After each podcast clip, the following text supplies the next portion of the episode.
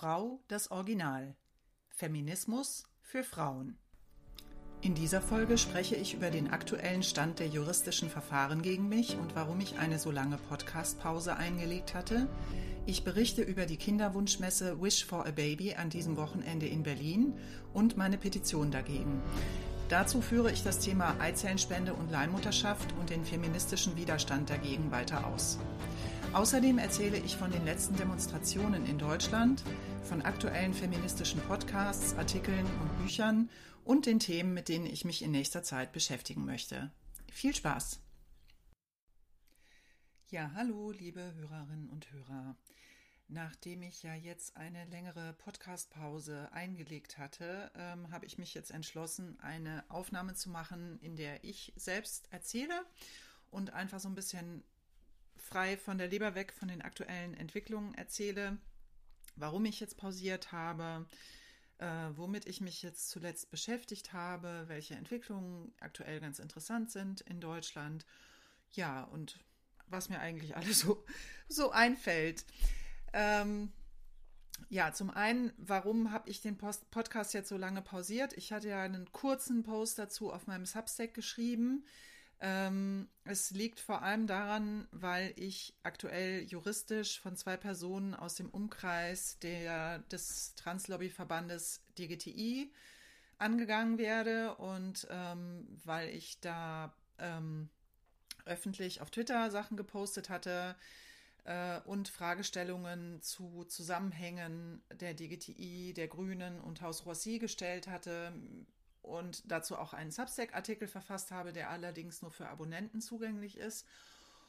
Und ähm, ja, das führte einfach dazu, dass ich von zwei Personen, ähm, zum einen wegen Bildrechten und wegen Persönlichkeitsrechten, eine Abmahnung erhalten habe, gegen die ich mich dann aber gewendet habe, anwaltlich. Und ja, ich musste mir dann erstmal meine Verteidigung organisieren, weil leider meine ähm, Rechtsschutzversicherung das alles nicht zahlt. Also das schon mal so als Hinweis für Frauen, die feministisch, politisch aktiv sind, dass diese Hoffnung tatsächlich einen guten juristischen Schutz äh, mit einer Rechtsschutzversicherung zu haben, mit Vorsicht zu genießen ist. Also je nachdem, wie man angegangen wird. Also ich glaube, die Rechtsschutzversicherung ist eher geeignet, wenn man selbst plant, häufiger andere anzugehen. Ähm, wenn man umgekehrt angegangen wird, was sicher zunehmen wird in den nächsten Jahren, ja, lehnt die Rechtsschutzversicherung das eben sehr häufig ab. Und wie wir ja schon in anderen Fällen sehen konnten, äh, ja, ist es offensichtlich ja eine Strategie, ähm, dieser Lobbyverbände und der mit ihnen verbundenen Personen, äh, ja, auf die ihnen politisch äh, unliebsamen Personen eben dann auch je nachdem mit juristischen Verfahren zuzugehen. Und sie, also so empfinde ich das zumindest, sie damit zu beschäftigen und auch irgendwo zum Schweigen zu bringen. Und das hat ja jetzt auch eine Zeit lang funktioniert, wobei ich halt weiterhin auch meine Artikel geschrieben habe und so weiter. Aber das ist natürlich schon was, was Zeit kostet und Geld kostet auch. Und ich habe dann eben für meine juristische Unterstützung, weil noch nicht absehbar ist, wie die ganze Sache läuft, weil ich auch noch nicht abschätzen kann, inwiefern ich tatsächlich ähm, Chancen habe, das zu gewinnen, äh, habe ich ein Crowdfunding gestartet, was wirklich super toll, wo ich eine ganz tolle Solidarität in kürzester Zeit erhalten habe und ähm, ja, wirklich überwältigende Unterstützung erhalten habe. Dafür möchte ich mich an dieser Stelle auch nochmal ganz, ganz herzlich bedanken. Ähm, das ist für mich absolut nicht selbstverständlich. Mir ist es auch ehrlich gesagt unangenehm. Also mir ist es auch unangenehm, das jetzt weiterhin zu posten, weil ich finde, diese Geldsammelaktionen, vor allem wenn das dann so schnell geht und in so kurzer Zeit so viel Geld ist, ich finde das immer irre, wenn ich ja dann im Vergleich sehe, welche Leute oder welche Themen teilweise kein Geld bekommen.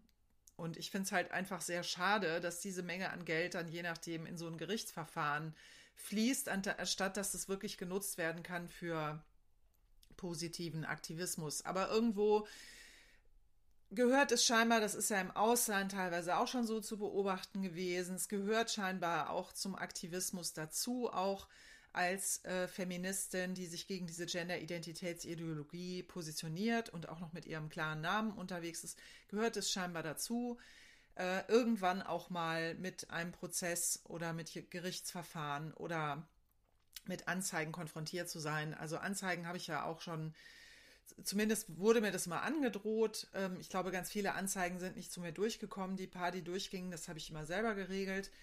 Und naja, also es ist einfach so, dass, ähm, ja, dass ich das so sehe, dass Frauen, die tatsächlich sichtbar diese Position einnehmen, die ich einnehme, regelmäßig eben sehr persönlich angegriffen werden von diesen Gruppierungen und dass ihnen das auch wichtig ist, einzelne Frauen herauszunehmen und diese Frauen eben persönlich zu attackieren. Und insofern ist es so interessant, dass sie jetzt als Strategie, um gegen mich vorzugehen, eigentlich hauptsächlich ihre Persönlichkeitsrechte anbringen und ihre Bildrechte anbringen, statt das, was ich eigentlich thematisiert hatte oder was ich eigentlich thematisieren wollte, was eigentlich diese politischen Verflechtungen angeht.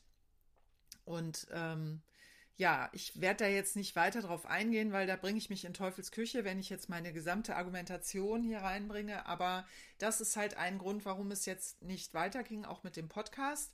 Und hinzu kam eben auch, dass ich zwei Frauen vorgesehen hatte für die nächsten Folgen, die leider ähm, gerade zeitlich sehr eingebunden sind und äh, dadurch dann es ganz schwierig war, einen gemeinsamen Termin zu finden. Und ja, also da sieht man eben auch wieder, dass Frauen und vor allem Mütter und wenn es vor allem, wenn es alleinerziehende Mütter sind, eben auch zeitlich so stark eingebunden sind oft, dass es dann auch ganz schwierig wird, ihre Stimmen überhaupt zu hören. Also ähm, ja, das gehört auch irgendwo zum Auspowern der Frauen hinzu, dass Frauen wenig Zeit haben, dass Frauen sehr stark eingebunden sind, gerade wenn sie Mütter sind im Alltag, wenn sie dann noch berufstätig sind, erst recht und wenn sie dann noch ehrenamtlich tätig sind, noch mehr. Und ähm, ja, dadurch entstehen dann auch solche Pausen wie jetzt. Und ich habe dann eigentlich gedacht, okay, also wenn diese Pausen jetzt, wenn das, wenn das häufiger so vorkommt, werde ich das dann einfach so machen, dass ich äh, selbst ein bisschen erzähle, was so die letzte Zeit gelaufen ist. Ja, was ähm, jetzt auch ganz toll war, war, dass wir jetzt rund um den Weltfrauentag ein paar richtig tolle Demonstrationen auch hatten, die wirklich wieder auf Frauen ausgerichtet waren. Also es gab eine Demonstration in München, bei der ich auch war. Die war organisiert von Lass Frauen sprechen und von, äh, von der Frauenaktion München. Dann gab es noch eine Demonstration in Hannover. Ähm, dann zusätzlich auch noch in Berlin.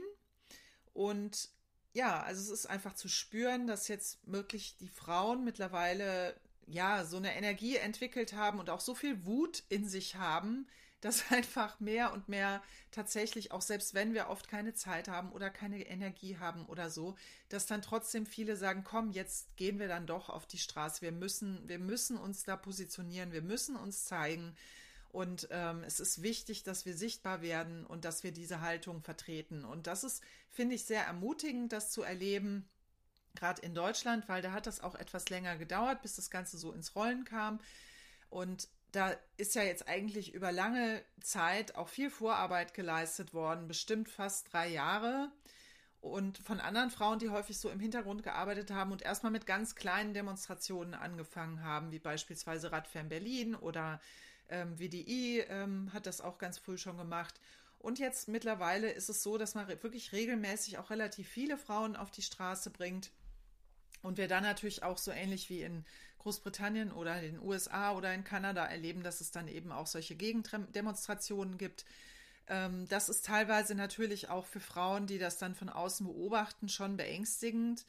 Andererseits möchte ich dennoch ermutigen, das auch tatsächlich trotzdem zu machen, weil ähm, also es nützt nicht, sich da von unserer Angst leiten zu lassen. Ich finde, ähm, also ich kann jede Frau verstehen, die da Angst hat und die das nicht möchte und der das zu viel ist, aber ähm, unsere Angst wird uns nicht schützen. Also dazu hatte ich auch eine Rede gehalten auf der Demo. Unsere Angst wird uns nicht schützen, was das angeht. Und an sich ähm, sollten wir versuchen, ähm, Mut zu kultivieren und unsere Wut oder unsere Verzweiflung oder unsere, ähm, unseren Unmut in Mut zu verwandeln.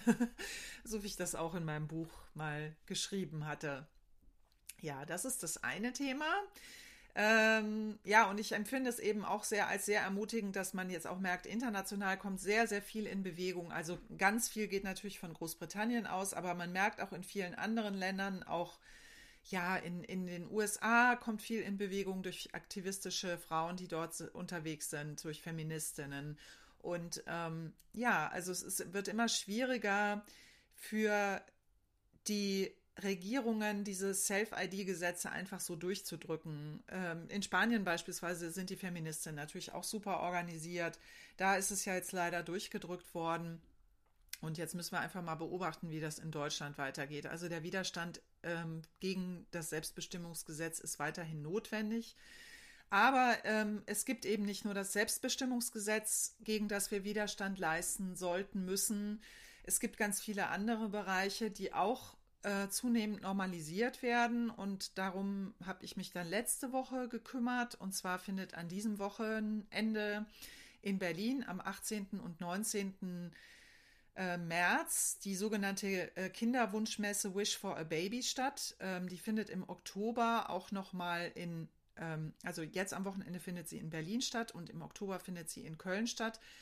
Und die gibt es jetzt auch schon seit ein paar Jahren. Und äh, ja, wenn man sich das Programm dieser Kinderwunschmesse anguckt, sieht man eben, dass es vorwiegend darum geht, ähm, die im Ausland legale, in manchen Ländern im Ausland legale Eizellenspende und Leihmutterschaft zu bewerben. Ähm, es geht viel weniger tatsächlich nur um die in Deutschland legale Reproduktionsmedizin, äh, sondern um das, was eben im Ausland möglich ist.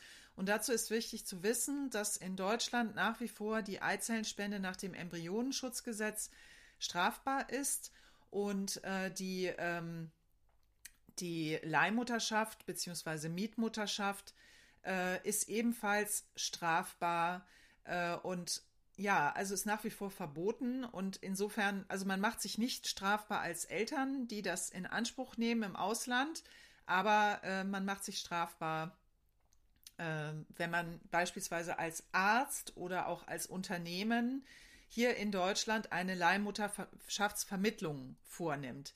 Und insofern bewegt sich eigentlich diese Messe in einer Grauzone. Also es gab jetzt auch mehrere Feministinnen, die schon Anzeigen ähm, erstattet haben. Aber ähm, ja, angeblich ist es relativ schwierig, dagegen vorzugehen, weil das eben sich, wie gesagt, in so einem Graustufenbereich bewegt. Und es ist einfach sehr wichtig, diese feministische Position der ab, vollständigen Ablehnung von ähm, Leihmutterschaft und Eizellenspende einfach wieder mehr in die Aufmerksamkeit zu holen, weil das einfach be zu beobachten ist, dass in den Medien mittlerweile äh, dieses Thema eher positiv hingestellt wird. Also dass es eher als was Positives dargestellt wird, dass beispielsweise heterosexuelle Eltern, die ähm, ja, die keine Möglichkeit haben, alleine ein Kind zu bekommen, äh, sich dann ein Kind kaufen oder dass homosexuelle Paare ein Kind kaufen und das wird eigentlich als was Schönes, als was äh, Erfüllendes, als was Fortschrittliches hingestellt. Man sieht da häufig sehr schöne Bilder und dann so eine rührselige Geschichte auch von, äh, von den Eltern, ähm, die sich dann so freuen, dass sie jetzt endlich ein Baby haben und was sie dafür alles auf sich nehmen, da ins Ausland reisen und wie viel Geld das kostet und dass sie so wenig unterstützt werden und so weiter. Aber es wird eben kaum thematisiert, was es zum einen für die Eizellenspenderinnen heißt und was es zum anderen für die Leihmütter heißt, diese Praxis. Und auch zum Dritten, was es eben auch für Mütter heißt, die beispielsweise über viele oder für Frauen heißt, die beispielsweise über viele Jahre versucht haben, ähm, über ähm, Reproduktionsmedizin schwanger zu werden und denen dann eigentlich von diesen ähm, Kliniken am Ende ja in gewisser Weise empfohlen wird, machen Sie doch Leihmutterschaft. Und da wird eben auch so ein gewisser Druck auch ausgeübt, auf jeden Fall Mutter werden zu müssen. Und das ist halt auch was fürs Feministinnen kritisch sehen, weil die einfach sagen, du kannst auch in unserer Gesellschaft Frau sein, ohne Mutter zu sein. Und du verlierst nicht deine Vollwertigkeit, wenn du das nicht willst. Ähm, aber natürlich ist es auch so, dass Frauen teilweise sehr verzweifelt sind, wenn es nicht klappt. Also da, das möchte ich keiner Frau absprechen. Nur, ich meine, es gibt umgekehrt kein Recht auf ein Kind und es gibt auch kein Recht darauf, den Körper einer anderen Frau ähm, für eine, eine, ein Kind, eine Kinderproduktion in Anführungsstrichen zu, zu, verbrau äh, zu gebrauchen und dann tatsächlich ähm, auch dieses Kind zu kaufen, ja, weil im Endeffekt es ist Kinderkauf, also da werden auch Prinzipien der Eugenik benutzt in der Auswahl der Eizellen, in der Vorauswahl, ähm, schon allein in der Vor Vorauswahl der Eizellenspenderin und die Praxis ähm, ist eben zum einen für die Eizellenspenderinnen auch hochgradig gesundheitsgefährdend, kann sogar bis zum Schlaganfall und Tod führen. Das ist vielen nicht bewusst, was das tatsächlich heißt. Da gibt es aber mittlerweile auch sehr gute Bücher und Dokumentationen dazu. Beispielsweise gibt es ein deutschsprachiges Buch von Renate Klein, das nennt sich Mietmutterschaft. Da wird das sehr gut beschrieben. Der überwiegende Teil der Literatur zu dem Thema ist englischsprachig, aber Renate Klein ist eben eine Spezialistin auch auf dem Gebiet und in dem Buch beschreibt sie das auch sehr gut. Und es gibt auch mehrere ähm, Videos von ihr online abzurufen, in denen sie das auch auf Deutsch erklärt. Also da ist ganz wichtig, sich mal ein bisschen zu informieren. Und dann gibt es zum Thema Eizellenspende den Film Exploitation, wo dann eben auch viele junge Frauen aus Spanien interviewt worden, wurden, wie sie das erlebt haben, diese, diese Eizellenspende. Und da wird eben auch deutlich, welche großen Risiken diese Frauen auf sich nehmen und ähm, welche Spätfol also welche Folgen diese Behandlungen für die Frauen haben können. Ähm, und das, darüber wird einfach selten gesprochen. Also es wird auch nicht wirklich, nach wie vor nicht wirklich untersucht, welche Langzeitfolgen hat diese massive Hormonbehandlung, der diese Frauen sich unterziehen ähm, und welche psychologischen Folgen hat es auch. Das sind alles Bereiche, die nach wie vor eigentlich so ausgeblendet werden in dieser Industrie. Und dasselbe gilt eben für die Leihmütter. Die Leihmütter sind häufig sehr arme Frauen, die ähm, ihren Körper tatsächlich verkaufen, weil sie es müssen es wird immer so hingestellt, als sei das die freie Wahl der Frauen. Also häufig werden die dann auch so romantisch hingestellt, so von wegen, naja, ist so ein toller Job, wenn du nichts anderes hast.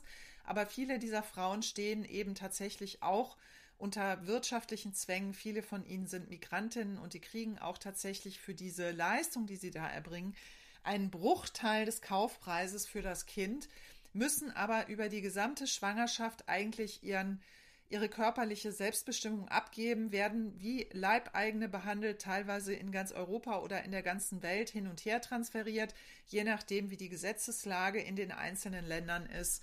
Und ähm, ja, werden beispielsweise in der Ukraine wird ihnen äh, die befruchtete Eizelle eingesetzt und für die Schwangerschaft und Geburt werden sie dann nach Prag geschickt oder nach Österreich, äh, weil dann da die, die Gesetzeslage so ist, dass eine Übernahme des Kindes für die Eltern leichter möglich ist oder weil es auch näher an den Eltern, sage ich jetzt schon, an den Kaufeltern ist. Ähm, also die werden im Endeffekt behandelt wie, wie ähm, Produkte.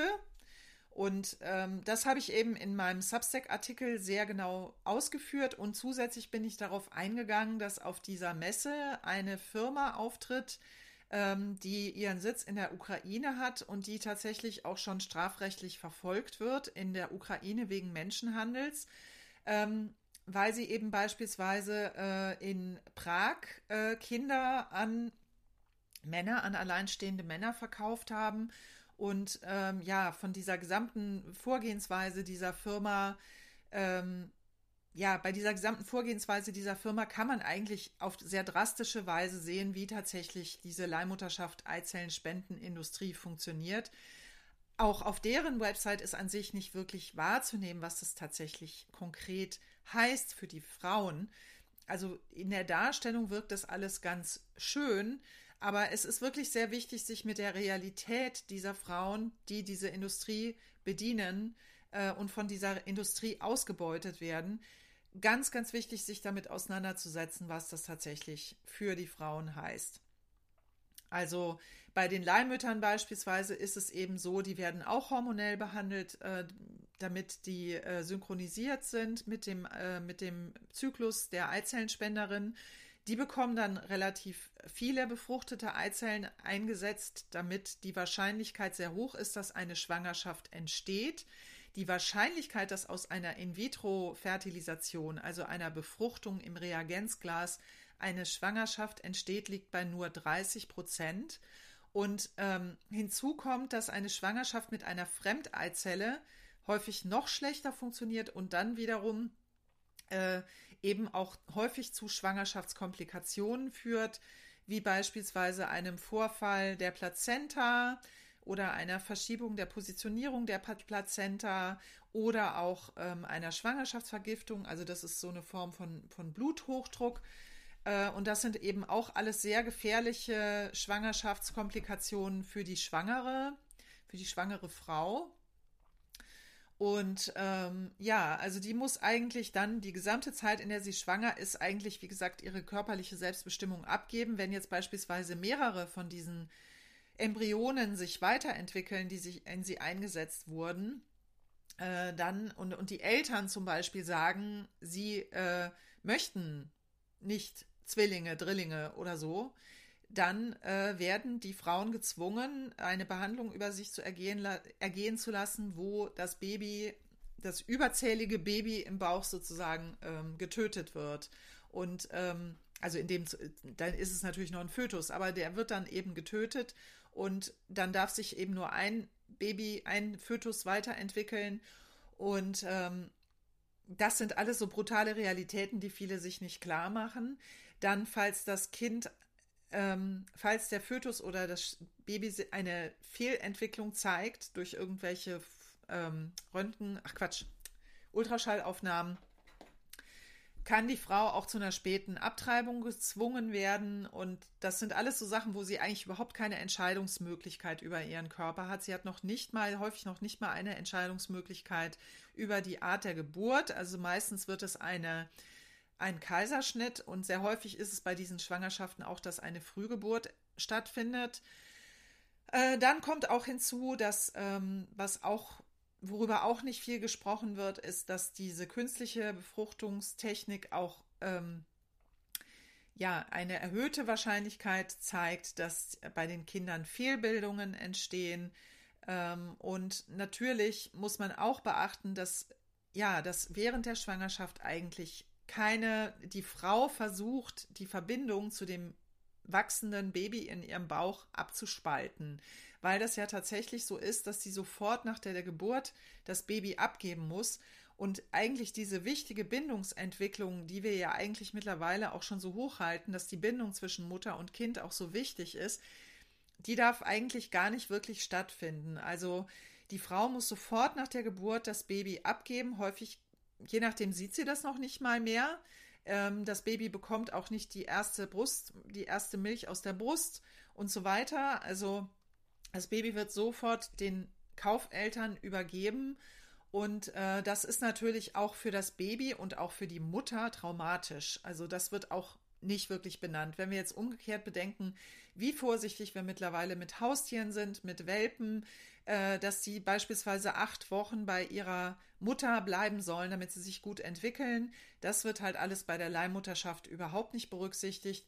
Und die daraus entstehenden und verkauften Kinder wissen eben dann häufig auch gar nicht, wer ist denn eigentlich die Frau gewesen, die mich in ihrem Bauch hatte? Wer war die Frau, deren Eizelle verwendet wurde?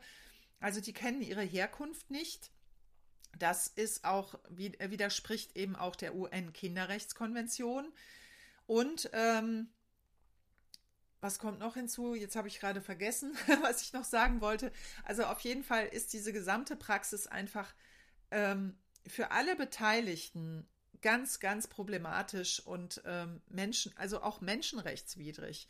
Die Renate Klein sagte, es ist eine Menschenrechtsverletzung und das muss man genauso benennen und man muss es wiederholt benennen, auch gegen diese ganzen romantischen Bilder, die da immer gezeigt werden äh, dass es absolut nicht in Ordnung ist, einen, ein Kind zu kaufen und einen Menschen zu kaufen, der, ähm, ja, der seinen Körper zur Verfügung stellt für Schwangerschaft und Geburt. Ja, also und dazu gibt es zum einen, äh, wie gesagt, diesen Substack-Artikel, den ich geschrieben habe. Dann habe ich eine GoFundMe-Kampagne, äh, Quatsch, nicht eine GoFundMe-Kampagne. Ich habe eine Petition gestartet gegen diese Kinderwunschmesse und ähm, es ist jetzt tatsächlich auch so, dass am 18., also morgen, von 10 bis 12 äh, vor der Kinderwunschmesse eine Gruppe von Feministinnen demonstrieren wird. Das ist das Radfem-Kollektiv Berlin. Ähm, die sind auf Facebook und haben auch eine eigene Website, aber auf Facebook haben sie das, haben sie diese Demonstration eben auch angekündigt. Das könnt ihr euch auch nochmal anschauen. Ich habe heute auch noch mitbekommen, dass Terre de Femme diese Woche auch noch mal eine kritische, einen kritischen offenen Brief zu dem Thema geschrieben hat, dass es wohl da auch noch mal eine ähm, Zoom-Sitz, also die ja auch einen Zoom angeboten hatten zu dem Thema. Und ähm, also es ist sehr erfreulich, dass tatsächlich jetzt auch weitere sich da kritisch äußern. Und ähm, ja, das ist einfach, einfach unheimlich wichtig.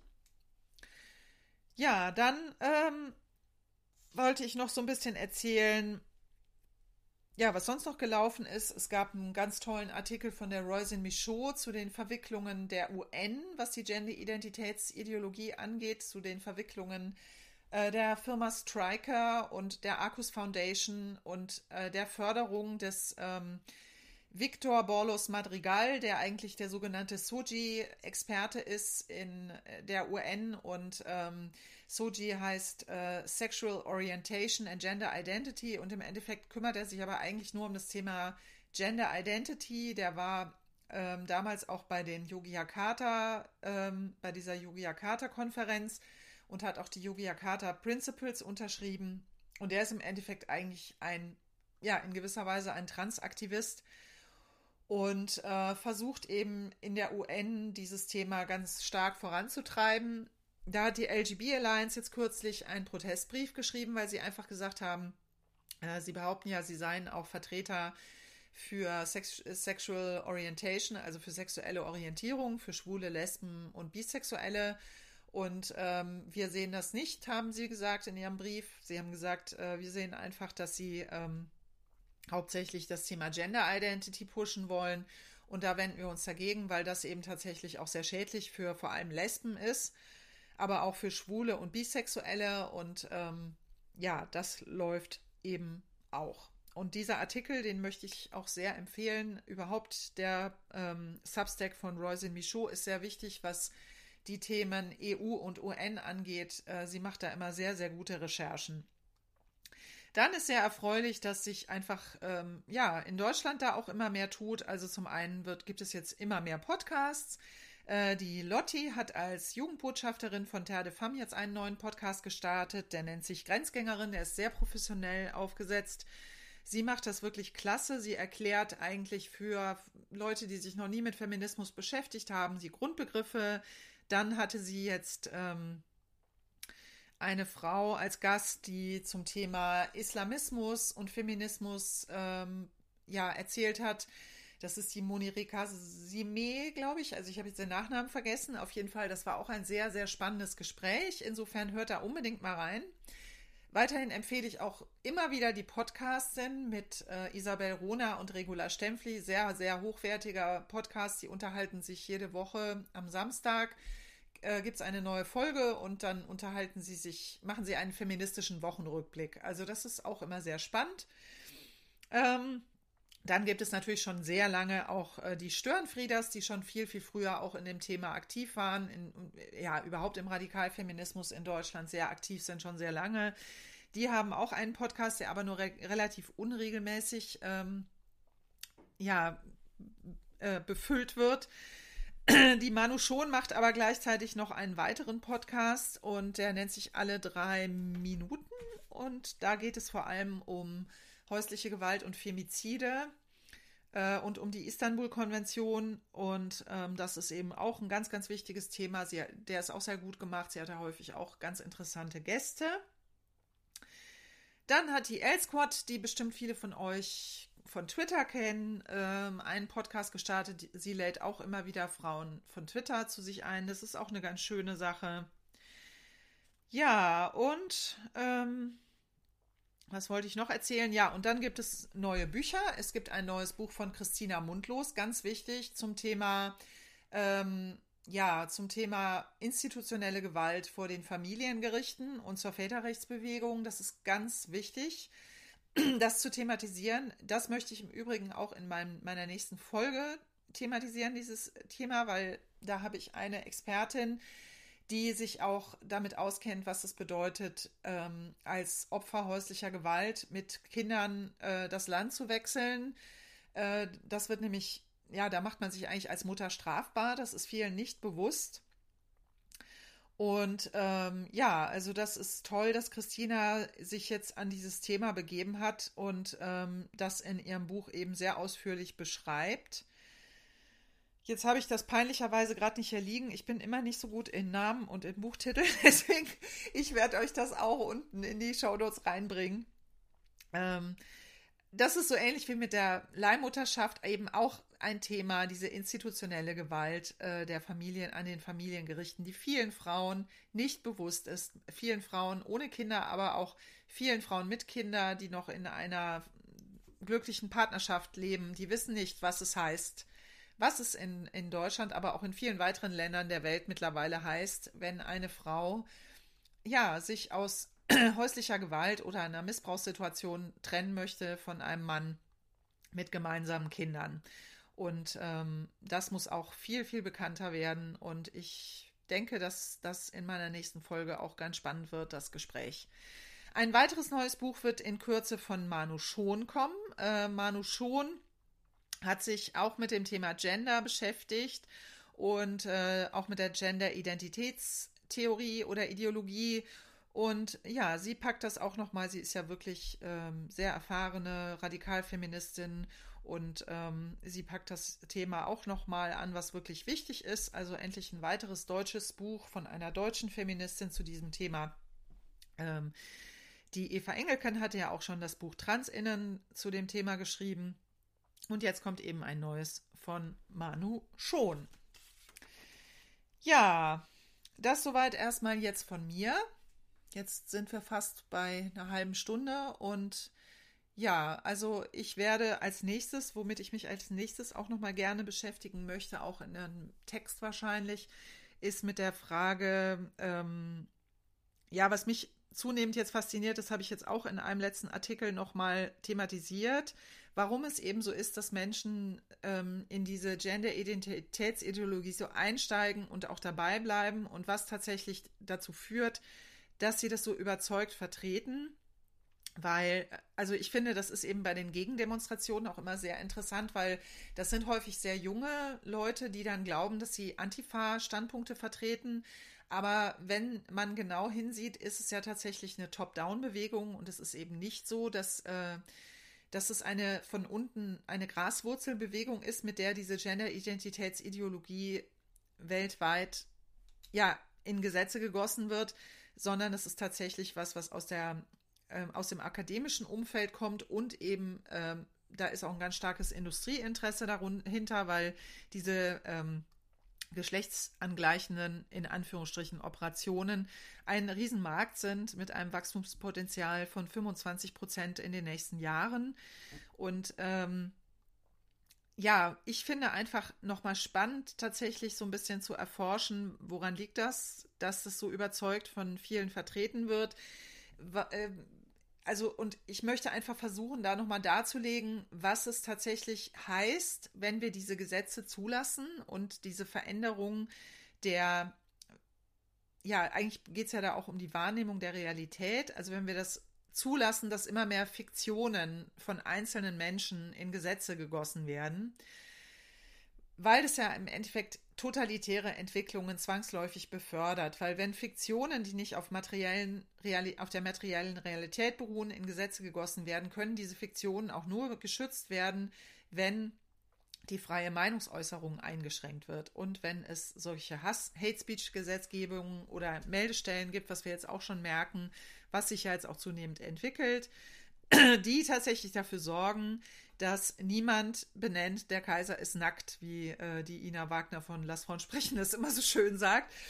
Also es darf dann nicht mehr gesagt werden, eine Frau kann kein Mann werden und eine Mann kann, ein Mann kann keine Frau werden. Das ist eine legale Fiktion und es ist auch eine medizinisch erzeugte Fiktion, aber es entspricht nicht der Realität.